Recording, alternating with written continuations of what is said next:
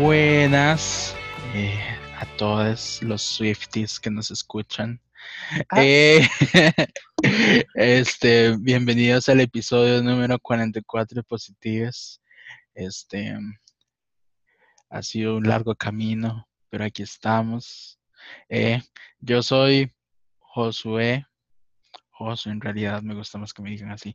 Em, y estoy aquí con, con mi amigo VIH positivo, Marcel.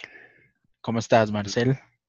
Hola, súper bien, por dicha. Aquí ya acostumbrado a, estar encerrado. Ah, pero se pasó de casa. Se pasó de casa, papi. Se pasé de casa. Eh, en un barrio ahí de San José. Ah, pero eh, este no dije nada. Este, bueno, ah, Ha sido como un mes demasiado movido por la mudanza, pero todo bien. Qué dicha. Yo debo anunciar que hoy tomé rompope, así que he iniciado mi época navideña. Es la época en la que disfruto más comer. Espero comerme unos buenos tamales y, y, y no sé, una buena comilona a fin de año. Yo ya me comí mi primer tamal. Qué dichoso. Oh, por Dios, qué rico un tamal. Bueno, entrando en materia, el tema de hoy es, este, es un tema polémico, un tema estúpido. Este, bueno, no, no es estúpido, pero la gente que, que habla de esto es estúpida. Este, sí, no voy a ponerme a decorar las palabras. Eh, soy muy malote. y estamos hablando de negacionismo del VIH qué es, cómo atacarlo, este, por qué hay que atacarlo. Lo hablaremos en unos minutos. Antes, este, quiero anunciarles que no sé si se acuerdan de Alejandro Chinchilla. Él estuvo con nosotros em, hace unos cuantos episodios ya. Es un, es un, muchacho de Costa Rica.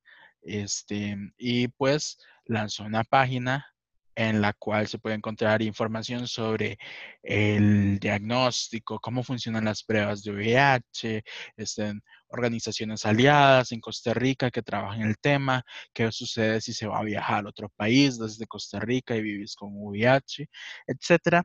Este, y pues está, esta info yo lo y está, está, clara, está comprensible, incluso están los contactos de las organizaciones por si ocupas, mm, no sé, cómo hacerte pruebas, recoger condones gratis, etcétera, cualquier otras cosas que hacen ustedes los halosexuales.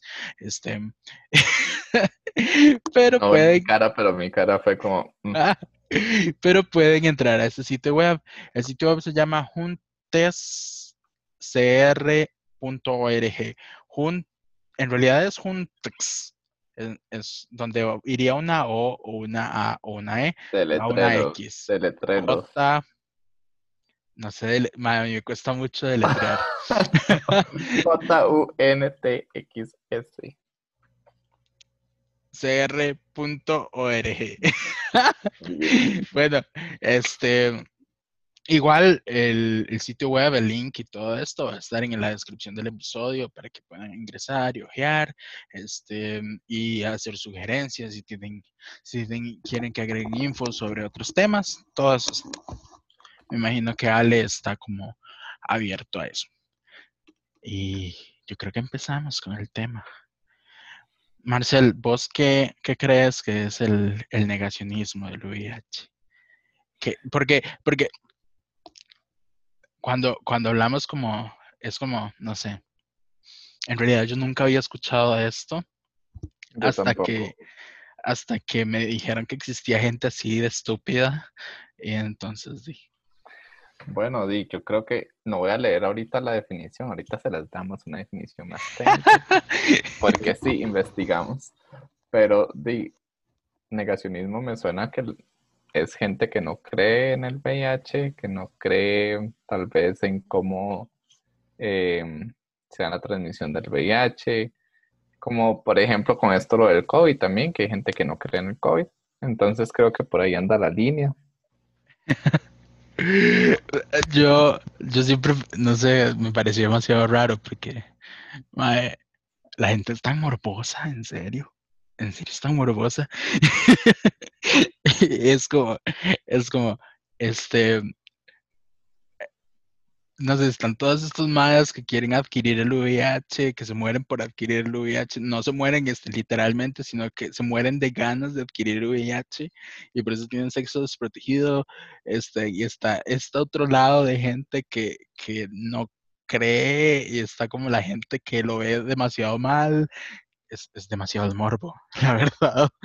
Este, bueno, el, cuando yo lo escuché, lo primero que uno piensa es como no creen en la existencia del virus, ¿verdad? Este, pero ese argumento ha ido cambiando, ¿verdad? Actualmente, lo que investigamos dice que el negacionismo del VIH consiste en argumentos pseudocientíficos y conspiranoicos que niegan la existencia del VIH, la existencia de una epidemia de VIH o la existencia de evidencia de que el VIH sin tratamiento produzca la muerte por enfermedades relacionadas con el SIDA. no puedo no, no puedo no reírme, perdón. bueno, entonces lo vamos a dividir como este, lo vamos a dividir en esos tres argumentos.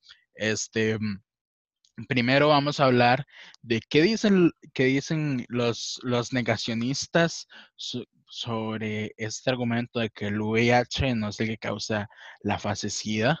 Este, vamos a hablar también de este, que niegan la existencia del VIH como un virus, como un virus, este, no sé, como, como un virus exógeno, tal vez. No sé si esa es la palabra científico, por favor. Sí, como que no, que no, que no pertenece al ser humano o no está en el ser humano. Ajá, como que es algo externo. Ajá. Ajá. Este, y también vamos a hablar de este argumento de, que tienen los negacionistas, que es negar la existencia de una epidemia actual y, e histórica este, de VIH en el mundo.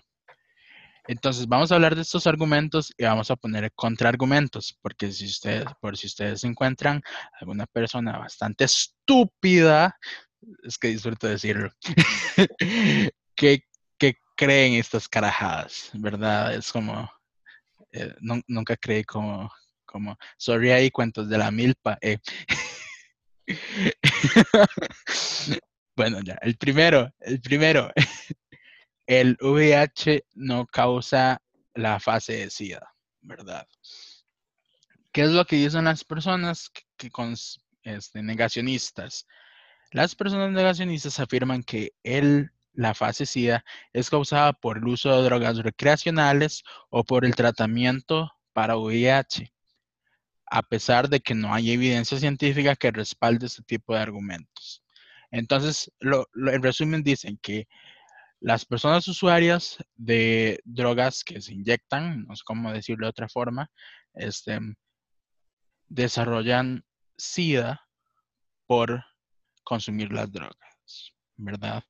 Este, eh, en ningún momento están diciendo como, están hablando de, de, reacciones por aquello, para que no, eso tiene que quedar muy claro.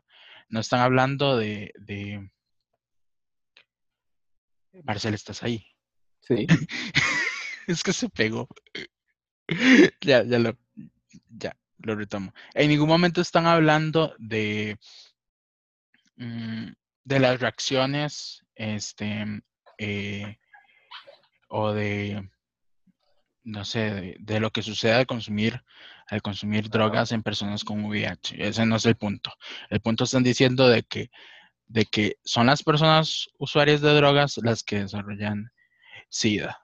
Este, y, y por otro lado están diciendo que las... Mm, que los antirretrovirales y los tratamientos que se han utilizado históricamente eh, son los que causan SIDA o los que tienen más, más daño que el mismo VIH o la fase SIDA. Este, Entonces, acá tenemos algunos contraargumentos. Em, por ejemplo, el primero, el primer contraargumento va a ser con respecto a lo que dicen sobre las drogas, sobre las personas usuarias de drogas.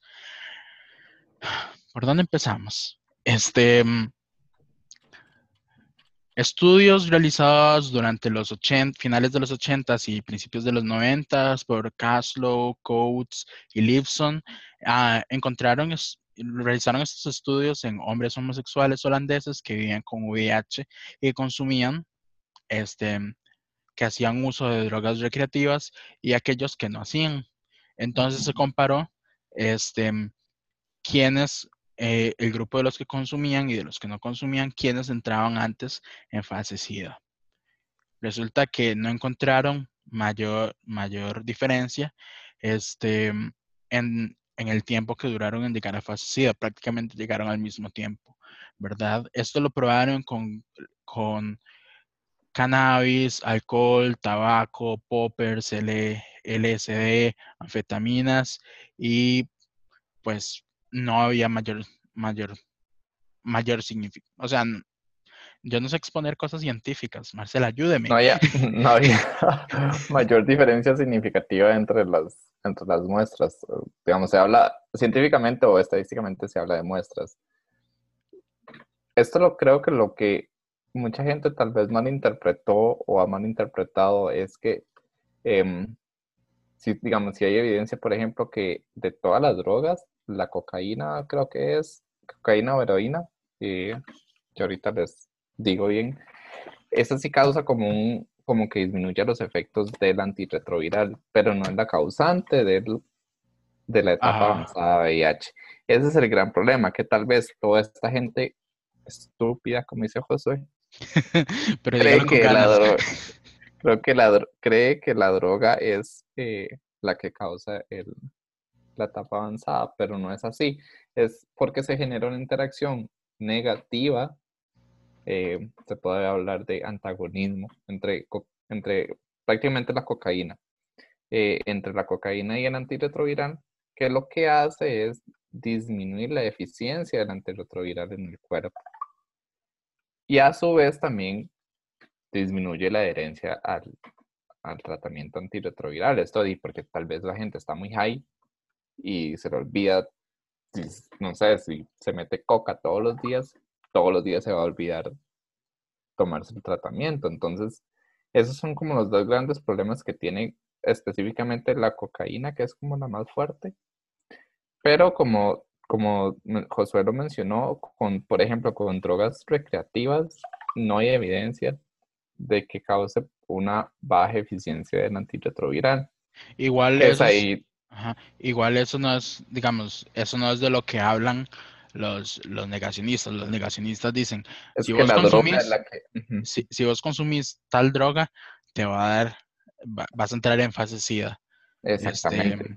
y no, y no es eso es, es este, en este caso lo que Marcel estaba diciendo era em, sobre la interacción entre el antirretroviral y, el, y, las, y las drogas. Pero ellos ni siquiera creen en los antirretrovirales. Entonces, entonces dicen que son las drogas, ¿verdad? Otro mm. estudio en 2008 que se llamó Uso de drogas recreacionales y subpoblaciones de linfocitos T en hombres infectados por VIH y no infectados por VIH, es el lenguaje, encontró que tampoco hay diferencias clínicamente significativas entre personas usuarias de drogas y no usuarias de drogas al momento de iniciar fase SIDA. Entonces, tomen o no tratamiento, este, en el, la duración, la duración de, del tiempo que, el tiempo que tardan en entrar en fase SIDA es, es prácticamente el mismo, ¿verdad? Recordemos, eso sí, que si están en tratamiento, se van a dar ciertos efectos secundarios, pero eso no es lo que nos interesa en este momento. Entonces, otro contraargumento, este es sobre los tratamientos, que los más dicen que el VIH no es el que causa el, el, eh, la fase SIDA, sino que es el tratamiento. Eh, el tratamiento. Y ellos hablan específicamente de la AZT. ¿Vos sabes qué es el AZT, Marcel? Lo he escuchado, pero sinceramente no sé qué es, pero sí lo he escuchado mencionar. Ya, mi Em, Perdón. No, no, Más bien tú me estás ayudando demasiado como a exponer lo, lo de los estudios, porque I'm a dumb bitch. El, el, A- bueno, el AZT es un componente utilizado para tratar el cáncer y utilizado para tratar el VIH. Hago un paréntesis, Josué tiene más tiempo de estar en el activismo, como nos llaman, activismo. el VIH que yo, entonces hay terminología que tal vez él conozca más que yo. Em, y fue el primer tratamiento en ser disponible, por lo que era bastante popular en los 80s y 90s. Em, debido al desconocimiento del VIH, falta de protección legal para las personas sidosas como Josué y yo, em, que participaban en pruebas clínicas y la lentitud de la FDA para probar otras drogas como tratamientos al virus, el AZT se aplicó en dosis exageradamente altas para tratar VIH, lo que causó muchos efectos adversos en la población seropositiva y muchas veces la muerte. Que esto es como que se vuelve a lo mismo. Quizás toda esta gente conspiranoica ha malinterpretado demasiado todo esto y creen que el tratamiento es el que causa el, el digamos, la etapa SIDA puede ser como la gente que no, que, que ha malinterpretado estos datos y también la gente que es conspiranoica desde que nació, digamos. No, digamos, o sea, el, el AZT, este, en, en, en algunos libros que, que he leído, siempre se, se muestra como, como esa, esa primera balsita de la que muchos se agarraron para poder, para poder extender un poco más su vida debido a la carencia de tratamiento, ¿verdad? Entonces, ¿a qué se refiere con, el, con la falta de protección legal para personas con VIH que participaban en pruebas clínicas? Bueno, resulta que las pruebas este, de, de medicación se hacían de forma clandestina, ¿verdad? Porque la FDA no las impulsaba. De hecho, la FDA duró más de 10 años en aprobar este, al, algunos medicamentos, ¿verdad? Entonces, como se hacían de forma clandestina, no había protección legal y no había, este, por decirlo así, ética de parte de los profesionales de, en farmacia o los médicos que hacían, o doctoras, doctores que hacían estas pruebas. Entonces, muchas veces las dosis que probaban, este, pues eran bastante altas, exageradamente altas en comparación a lo que se, a las dosis que se dan ahora. Y por eso mucha gente tuvo efectos adversos. Se, se presentaban otras enfermedades, este, incluso se morían, ¿verdad? Uh -huh. Entonces, como vos decís, pues resulta que que de repente pues, luego vieron que estas pruebas este, este, generaban mu muertes, ¿verdad? Y pensaron, ah, es el acetate que lo están probando, ¿verdad? De hecho, los negacionistas siempre, siempre hablan de un estudio, que es el estudio Concorde. Es, es el estudio más largo en monoterapia de AZT que se ha realizado, ¿verdad?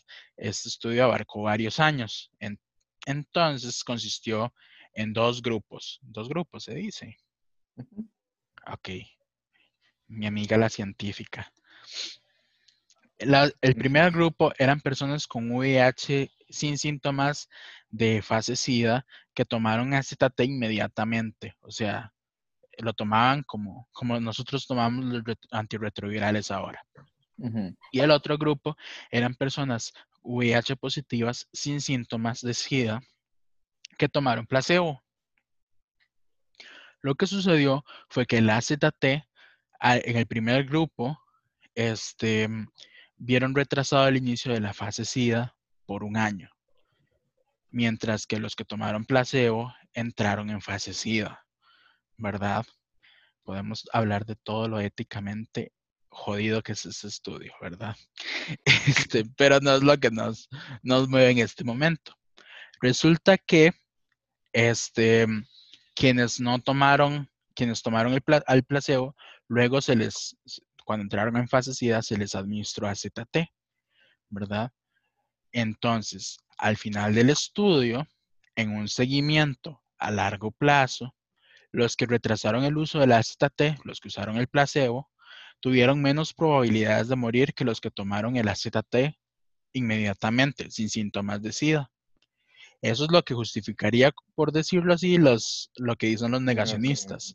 El, el AZT es el que causa, es el que causa la fase SIDA, ¿verdad?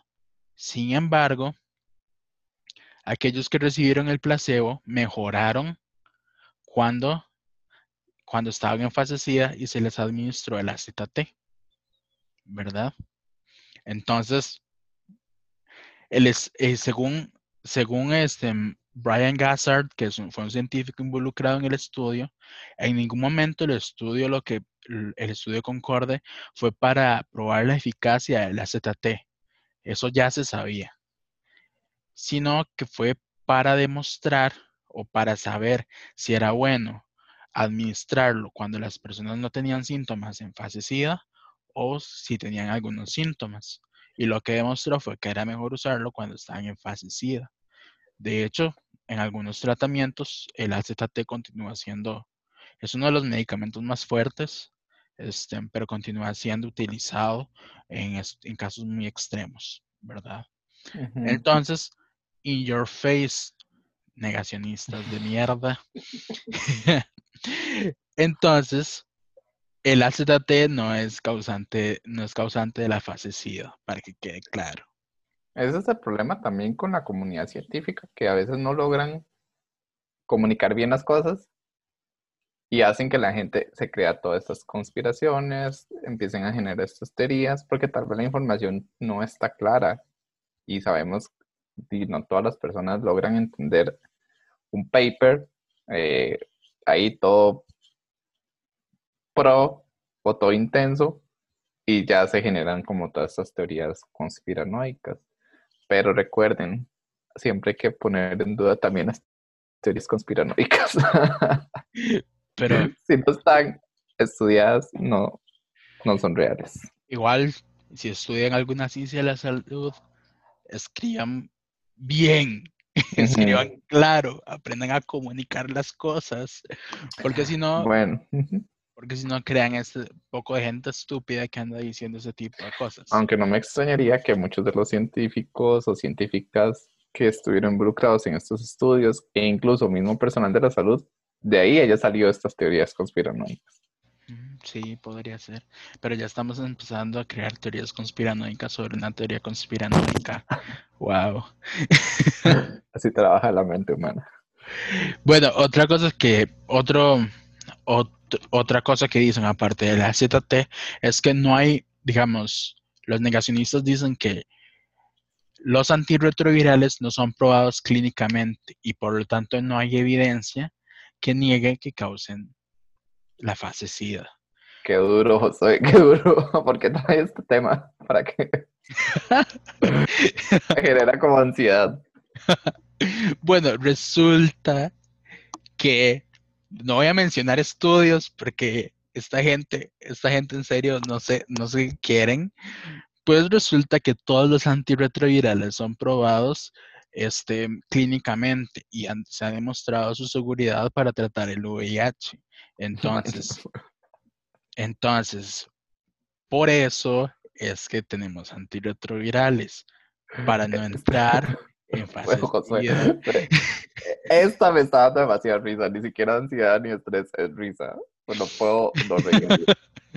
Entonces, si nos están escuchando alguien que sea negacionista, pero lo siento. Pero no, no se puede, así no se puede. ¿Verdad? Para concluir este primer punto,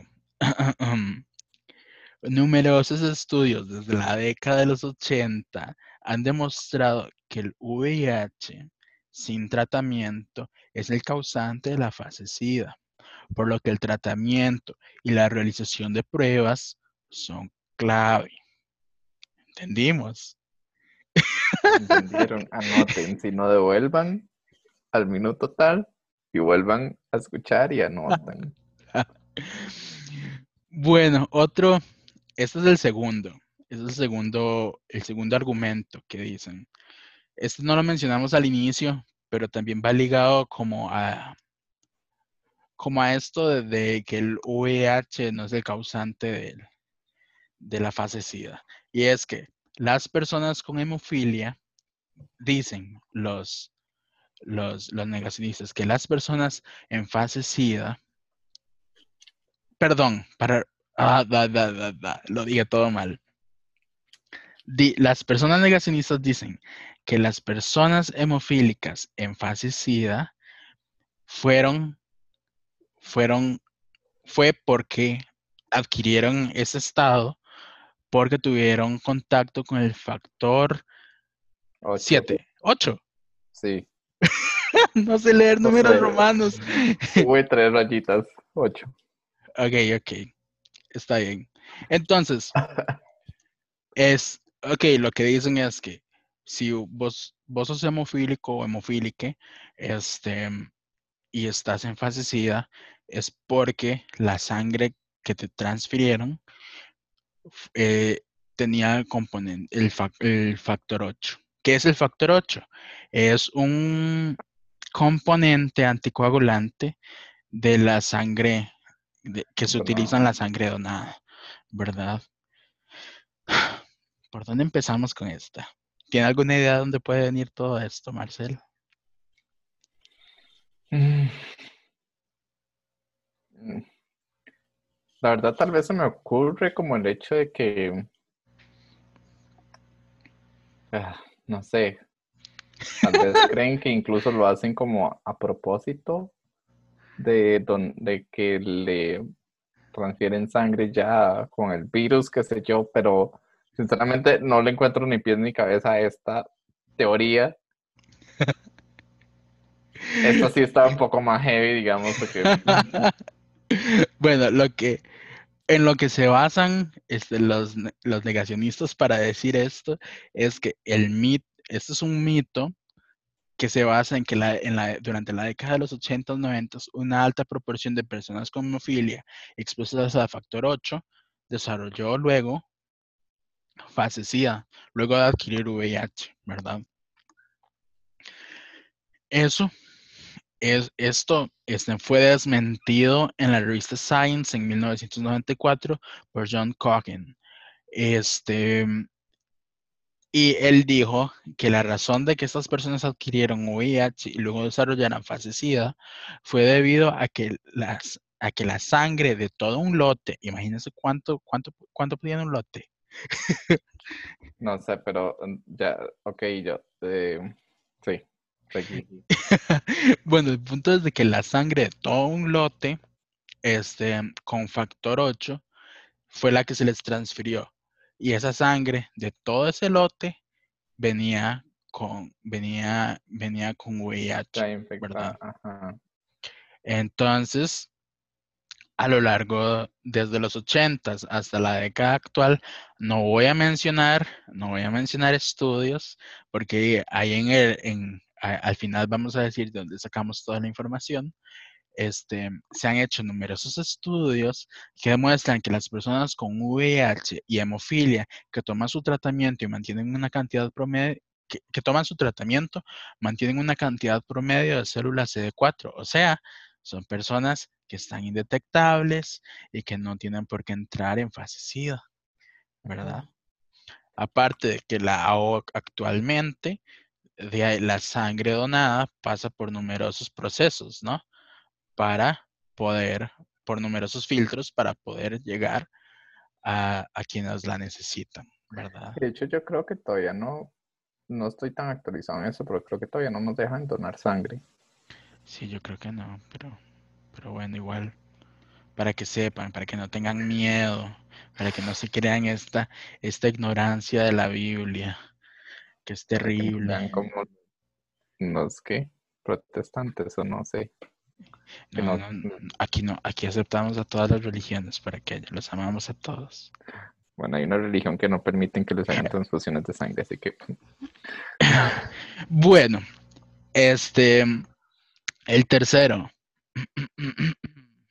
Ese tercero, este, es muy problemático, es demasiado problemático es que las personas negacionistas, si no niegan el VIH, niegan que existe una epidemia de VIH y dicen que SIDA es otro nombre para enfermedades causadas por la pobreza. Empecemos. este, es, es muy problemático y un poco complejo porque mm, ya, les, ya les digo por qué. Bueno, este, este, este tipo de, este argumento este, ha sido reproducido por los negacionistas desde que Ryan Malan dijo que las cifras de muertes de, SIDA en el continente africano están siendo exageradas por el sector médico. Malan luego aclaró, digamos, como que hay todo un elemento racial de por medio, etcétera, etcétera, etcétera. Pero este, la esencia del argumento o la, o la el análisis que hicieron las personas negacionistas sigue dando vuelta, ¿verdad? Hay todo un pleito entre, entre científicos blancos este, y científicos americanos con, este MAE, Malan. Pero no nos vamos a meter ahí, sino nos vamos a meter en cómo todo un grupo de personas negacionistas han venido agarrando este, lo que él dijo para, para decir que no existe una epidemia en África o a nivel mundial.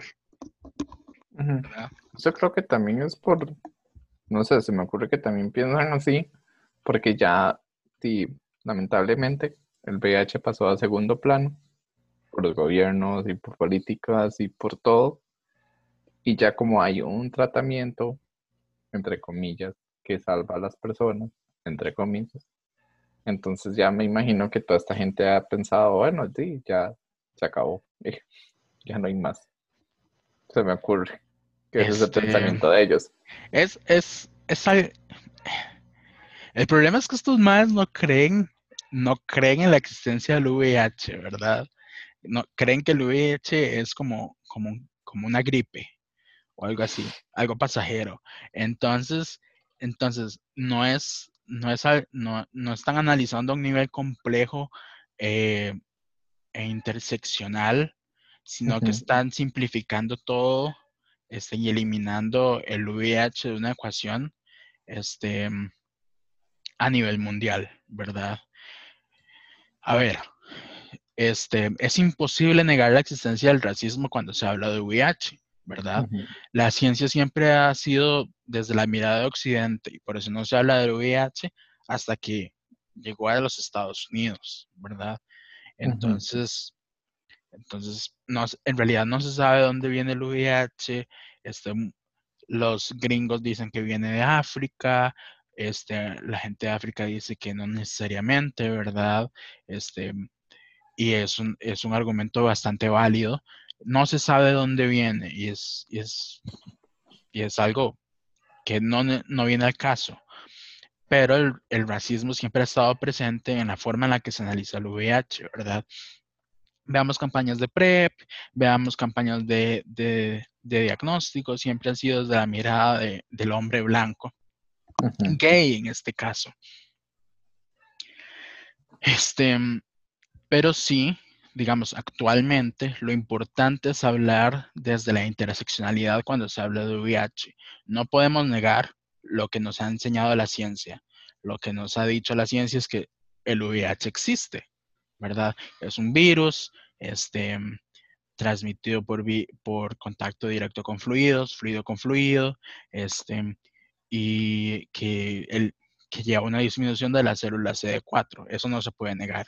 Pero también es importante analizarlo este, ligado a temas de pobreza, eh, ligados a la violencia que han vivido que han vivido las personas negras este, al abandono histórico de diversos sectores este, mundiales, mundialmente, este, y que esos elementos deben ser absorbidos por la ciencia moderna, ¿no? Eso es el, es, creo que ahí es donde está el gran, el gran, No, que a veces se tiende, digamos, te voy a dar como mi, no mi opinión, sino lo que pienso desde el lado de la parte científico, digamos. A veces se genera ciencia o se generan estudios solo pensando en la ciencia, solo pensando en el organismo, solo pensando en la parte clínica. Y no se genera ciencia, como decís vos, interseccionalmente. No sé si esa palabra existirá, pero bueno.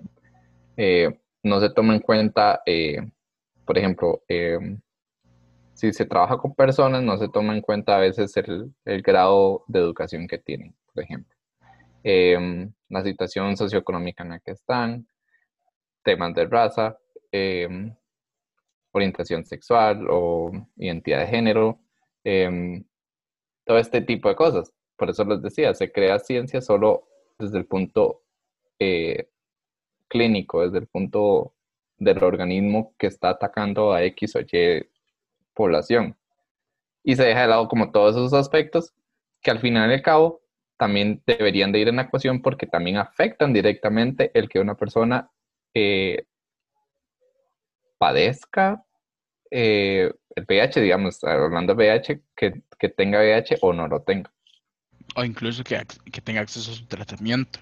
Exactamente. El, el, punto es de que, o sea, eso es como para refutar un poco lo que, lo que, lo que dicen los negacionistas. Sí, el VIH existe, es real, pero no podemos negar, digamos, el papel que, involucra la pobreza, que involucra en la raza, que involucra en la identidad de género, que juegan esos elementos es en los temas relacionados con el virus, ¿verdad?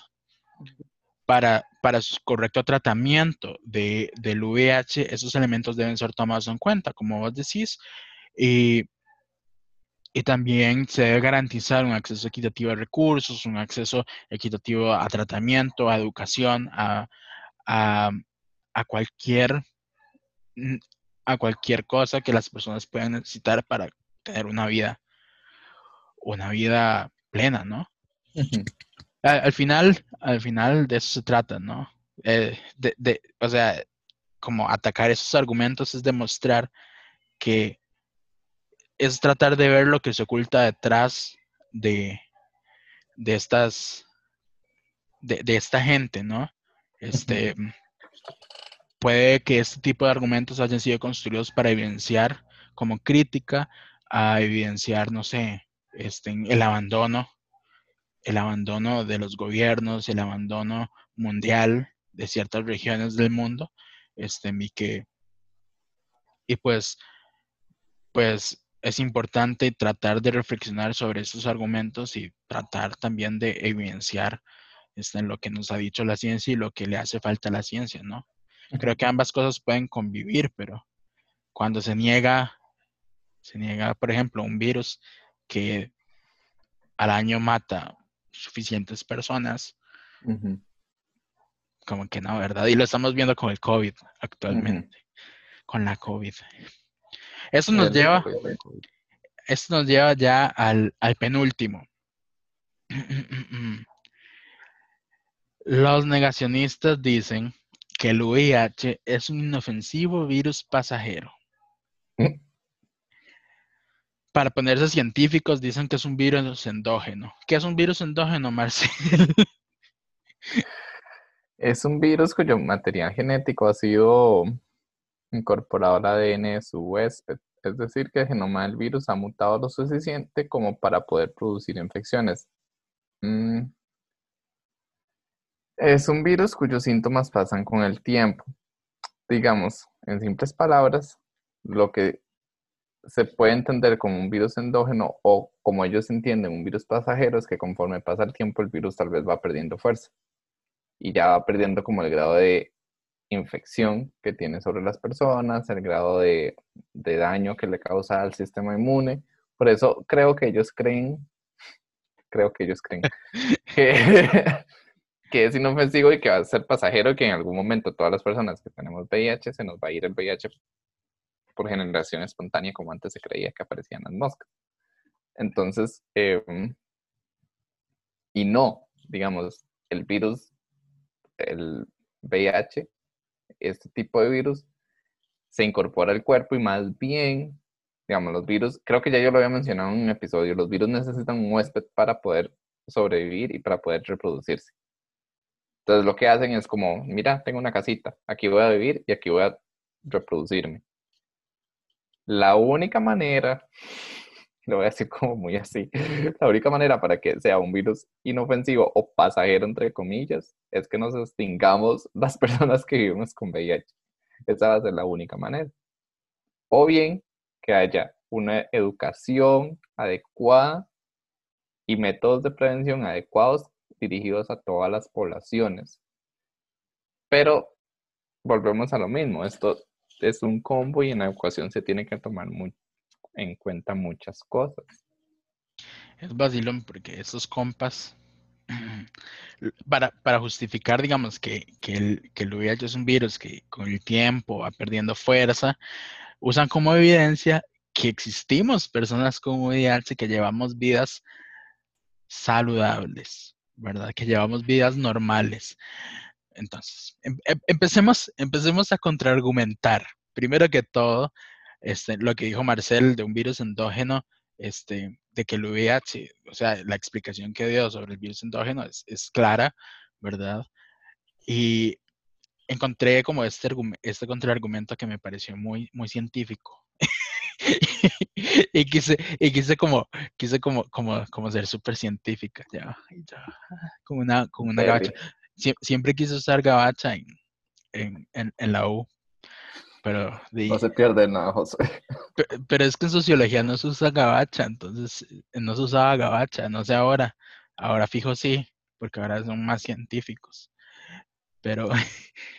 pero en aquel momento no se usaba, entonces yo nunca usé gabacha. Me acuerdo que le robaba la gabacha, y le pedía la gabacha prestada a un compa, y entonces andaba en gabacha por un tiempo. Pero bueno, el punto es de que, de que es el, se ha demostrado a través de, de un método, ¿cómo se pronuncia eso?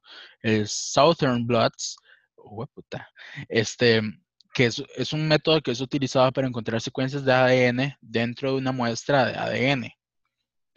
Entonces, no se han encontrado secuencias del virus de VIH con niveles de exigencia altos que permitan hablar del VIH como un virus endógeno. ¿Qué quiere decir esto? Este, a ver, corríjame si me equivoco, Marcel, porque siento que he aprendido, que he aprendido de usted. Este, el virus, el, el, el VIH tiene ARN, ¿correcto? Ese ARN para, para reproducirse este, se adhiere a una célula. El virus se adhiere a una célula y el ARN se convierte en ADN, ¿correcto? Exactamente. Entonces, lo que, lo que dicen los negacionistas es que el ADN del virus se mezcla con el ADN humano y por eso pierde fuerza. Por eso, por eso el virus este, deja de demostrar síntomas. Eso es lo que dicen los negacionistas, ¿correcto? Pero lo que ocurre es que ese ADN este, que resulta de la reproducción del virus este, no contiene el genoma, que puta, yo usando palabras científicas, el genoma o el ADN del virus, contiene, una, contiene solo el ADN humano, ¿correcto? Y lo que, lo que ha encontrado, lo que ha encontrado en este, en este método es que es que se han encontrado algunos fragmentos de secuencias de VIH, pero no son, no son significativas estadísticamente para decir que el VIH es un virus endógeno y que por lo tanto pierde fuerza con el tiempo, sin tratamiento. ¿Correcto? ¡Qué inteligente yo! Tengo mi título de bióloga. bueno. Yo tecnóloga se muere de hambre porque estamos igual. Biólogos, tecnólogos, sociólogos, todos nos morimos en el país. Ay, bueno, el punto es de que lo que de que los, los negacionistas del VIH están mamando. Entonces, o sea, ni siquiera saben interpretar ciencia, ¿verdad? Entonces, creo que eso debe quedar muy claro, que son unos ignorantes. Y por último, este, el último contraargumento este, es que existen personas que viven con VIH y que llevan vidas saludables por la existencia de tratamientos antirretrovirales, ¿verdad? Que deberían ser cada vez más democráticos el acceso a esos tratamientos, ¿verdad? Entonces, ¿cómo es posible que estos MAES usen el resultado de los antirretrovirales este, que somos las personas con VIH que estamos indetectables, para decir que el VIH, o sea, están usando el resultado de algo en lo que no creen que son los antirretrovirales para, para justificar el, que el VIH es pasajero. Me explico. Son unos imbéciles. Ese es el punto. Este. Y hay muchos estudios que pueden refutarles así en la cara de los tira uno y los golpea con el paper. voy, a pegar en la frente. Voy a dar un, un, un, estudio así como el estudio más largo sobre eso que pueda encontrar, así como 200, 500 páginas impresas por un lado, engrapadas, empastadas, y cada vez que me encuentre a un negacionista del VIH, voy a sacarlo y le voy a dar con eso por la cabeza. Definitivamente eso es lo que voy a hacer. O sea, es demasiado el descaro. Es demasiado el descaro. Simplemente es no creer porque no quieren creer. Ay, por Dios. Este... Eso pasa mucho con, con muchas enfermedades o condiciones que la gente no cree porque simplemente no les pasa a ellos no les ha pasado nunca o tal vez creen que nunca les va a pasar. Entonces, volvemos a lo mismo. Esto es como, por ejemplo, el COVID. Si a mí no me ha dado COVID, tal vez las personas creen, ay, ma, esto es mentira porque no me ha dado COVID. O sea, si he salido todos los días y no me da COVID. O sea... Sí, es, es terrible. Bueno, el último argumento, ya. Los negacionistas del VIH dicen que los tests de diagnóstico son poco confiables y frecuentemente producen falsos positivos. Ay, no sé cómo, no sé cómo decirles. O sea, aquí va mi anécdota. Porque cuando me diagnosticaron a mí, mi yo estaba como, oh no, ¿qué es esto? Qué terrible, ¿verdad? Este, y mi doctor me dijo como, tranquilo, puede ser un falso positivo. Este, y yo como, ay, sí, puede ser un falso positivo, ¿verdad? uno todo ignorante. Uno, Una, una toda ignorante en la Biblia, ¿verdad? Porque no hay, no hay falta, o sea, que falta de ignorancia. Este, y resulta que ay, este, ya estaba todo, o sea, em, Esperancita estaba esperanzada. Y, y resulta que, yo como, sí, un falso positivo, definitivamente.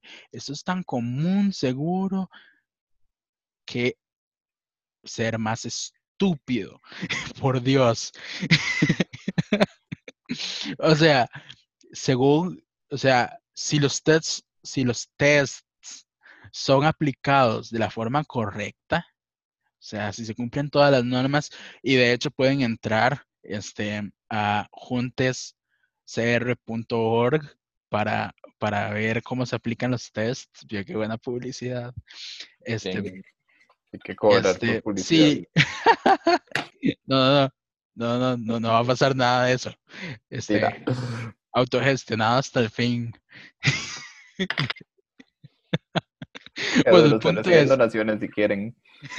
El punto es de que si los tests son, tests son realizados de la forma correcta, como dice ese sitio web que acabamos de promocionar, la probabilidad de falsos positivos es de 0,0006%. Es decir, solo 6 personas de cada 10.000 personas diagnosticadas son falsos positivos, ¿verdad? Y de hecho, si ustedes han hecho exámenes de VIH y salieron positivos, se van a dar cuenta que les hacen mil y un exámenes más para confirmar que ustedes viven con el virus. O sea, si solo seis personas de cada 100 mil son falsos positivos y se hacen al menos dos pruebas más para determinar que no sea un falso positivo, que no sea una de esas seis personas de 10.000, es imposible que una persona, es prácticamente imposible que una persona que no viva con VIH esté en tratamiento antirretroviral. O sea, yo, yo ya no sé, yo ya no sé qué decirles a ustedes negacionistas para que crean. Yo ya no sé, sinceramente, me he cansado. bueno, esos eran... No, que es, vuelvo lo mismo, gente que no, no quiere leer, no lee, no... Nunca, incluso nunca han tenido un acercamiento a personas que con VIH. Eh, ¿Qué has hecho? Es, es demasiada la ignorancia. Es, es demasiada la ignorancia, el atrevimiento, el descaro. Porque perfectamente este, una persona negacionista se puede agarrar de eso para negarle. Imagínate una, una persona negacionista en una posición de poder, este, em, activa políticamente, este, impulsada por, por quién sabe qué partiducho, ¿verdad? Ya sabemos que hay varios, que le niegue tratamiento a las personas con VIH solamente porque no creen el virus, ¿verdad? Hay que estar pendientes de la gente que están en el poder que tiene este tipo de pensamientos porque pueden repercutir, como dijo Josué, en, la población mm, de manera negativa. Pues. Sí, o sea, no sé, o sea, si uno se pone, si uno, si uno se sienta y, y, empieza como a, como a caer en cuenta de, los argumentos y a contradecirlos, se da cuenta que es estúpido, ¿verdad? este, porque hay demasiada evidencia. Pero, pero este tipo de, de, de, teorías o de pseudociencias o lo que como quieran llamarle, este, son peligrosas cuando se toman, cuando la persona que las cree, cuando la persona que, las analiza las cree reales.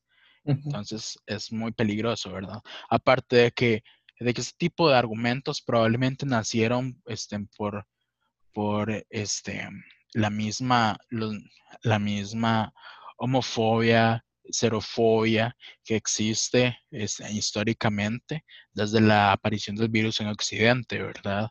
Este, entonces es como, mm, ¿verdad? No sé. El punto es de que, de que estas teorías, estos pensamientos no solo invisibilizan la labor que han hecho científicos, que han hecho doctores, que han hecho este, farmacéuticas, etcétera, este, sino que invisibiliza y pasa encima de la muerte y de muchas personas, ¿verdad? Este, y también de, las vidas de las personas que vivimos con VIH, ¿verdad? O sea, mm. pero bueno, yo creo que esos, esos eran los que les traíamos hoy. Otro día les traemos más. Cuando, cuando escuchen a alguien que sea negacionista del VIH, digan, vayan a escuchen Están todas las plataformas. Ay, mira. Me siento. Hoy, hoy estamos promocionando full. Pero sí. Otro día les traemos otros porque hay también un montón de argumentos ligados como con el embarazo de mujeres con VIH. Hay otros ligados este, a no sé, son bastantes. También a, niñas viviendo con VIH, que son poblaciones muy vulnerables. este, que, que solo, solamente gente, hay que ser muy malvado para atacarlas y no creerles sus vivencias, ¿verdad? Entonces, otro día les traemos esas. Entonces, según van a ver que esta es la primera parte de negacionismo. Y vamos a invitar a un negacionista. No, mentira. se imagina, se imagina. Y yo, y cuénteme, como, como, si fuera siete días. Este es Marcel y es negacionista y música dramática y, gente y gente así como imágenes de gente teniendo problemas en el sexo, cosas así. Me suena mucho siete días, ¿verdad? Teletica es una mierda. Este, solo quería decir eso al aire. Este, bueno, eh, ya la otra semana tenemos nuestro último episodio, no, la última semana no, la próxima semana no. Dentro de dos semanas tenemos nuestro último episodio. Este, y nos gustaría hacerlo con, preguntas, este, con cosas que quieran preguntarnos.